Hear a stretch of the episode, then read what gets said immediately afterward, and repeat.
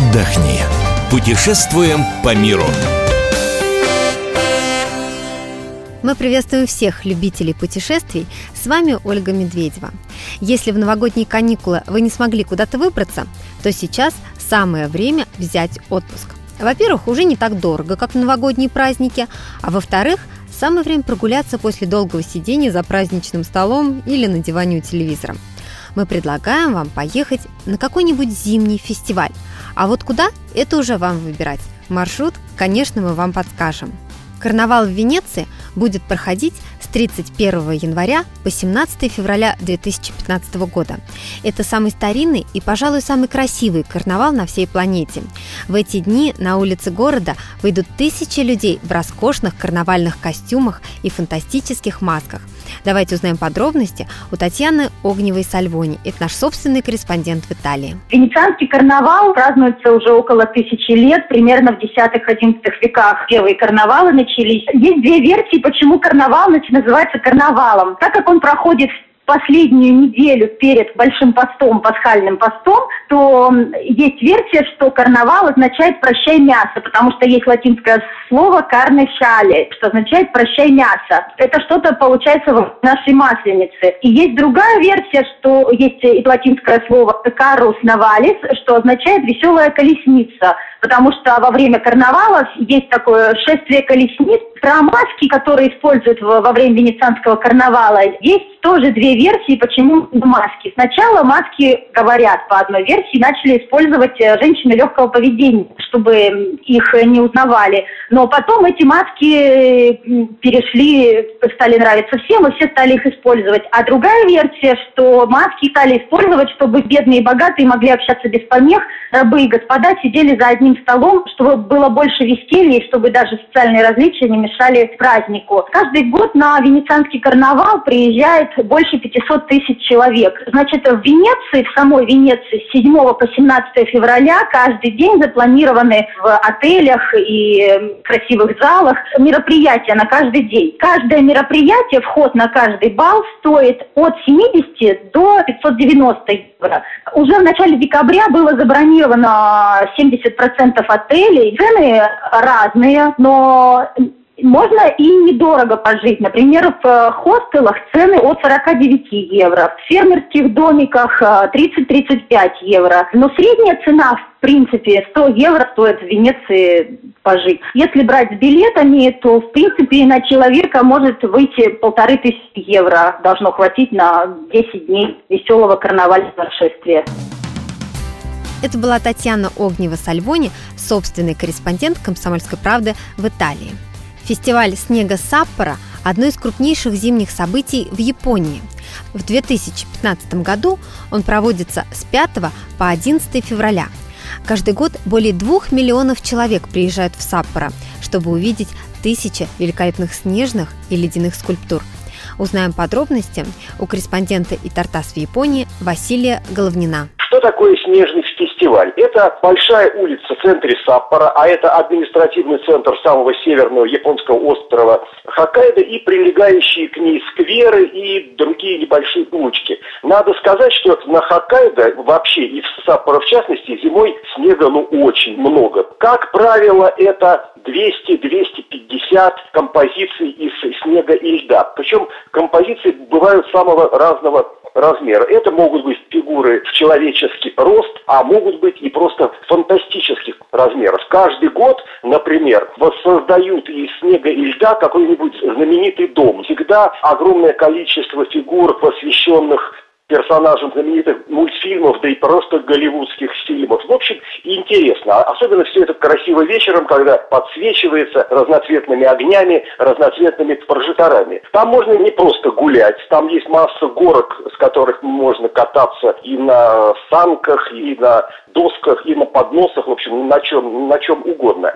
Снежный фестиваль в последнее время посещает миллиона два человек. Проблема в том, что, конечно, в Саппоро приезжает огромное количество туристов и из Японии, и из многих других стран. И, конечно, лучше заказывать гостиницу заранее. Но попытаться можно и, наверное, сейчас и через туристические компании. Много, много всего вкусного. Помимо общей такой японской кухни, остров Хоккайдо славится продуктами моря. Знаменитые крабы, краб икра, например, знаменито такой вот Хоккайдо Дон, на только что сваренный рис, такой еще тепловатый, наваливается как красная икра, куски сырого лосося. Есть знаменитый хоккайдский рамен. Рамен – это такая пшеничная, очень тонкая лапша с овощами, морепродуктами, тоже вкусно. Есть что попробовать. Это был Василий Головнин, корреспондент и Тартас в Японии. Согласно восточному гороскопу, год деревянной синей козы наступает 19 февраля 2015 года. Это повод запланировать поездку на китайский Новый год – кстати, по китайскому календарю наступает 4713 год, а не совсем 2015.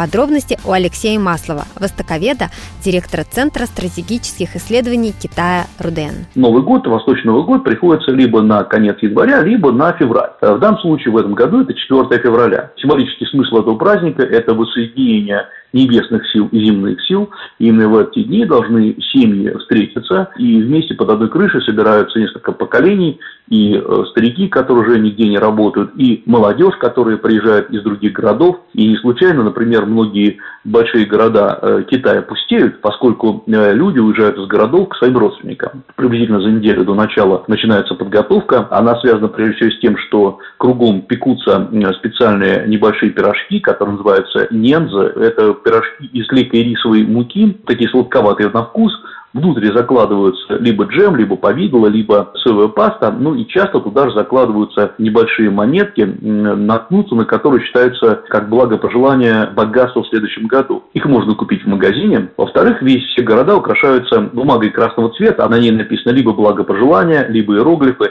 И, например, самый частый иероглиф – это перевернутый знак счастья. Смысл его в том заключается, что счастье опять к вам вернется, то есть перевернется и опять к вам обратиться. Совсем перед Новым годом из домов выбрасывают всю старую мебель ненужную за один, за два дня. Даже абсолютно современные семьи начинают либо молиться, либо совершать совместные ужины перед эм, изображением божеств. И вот, соответственно, Новый год – это встреча духов, которые опять вернулись, теперь которые будут оберегать семью. И для того, чтобы в Новый год отогнать злых духов, чтобы они не пришли на место добрых, как раз устраиваются знаменитые китайские фейерверки, хлопушки.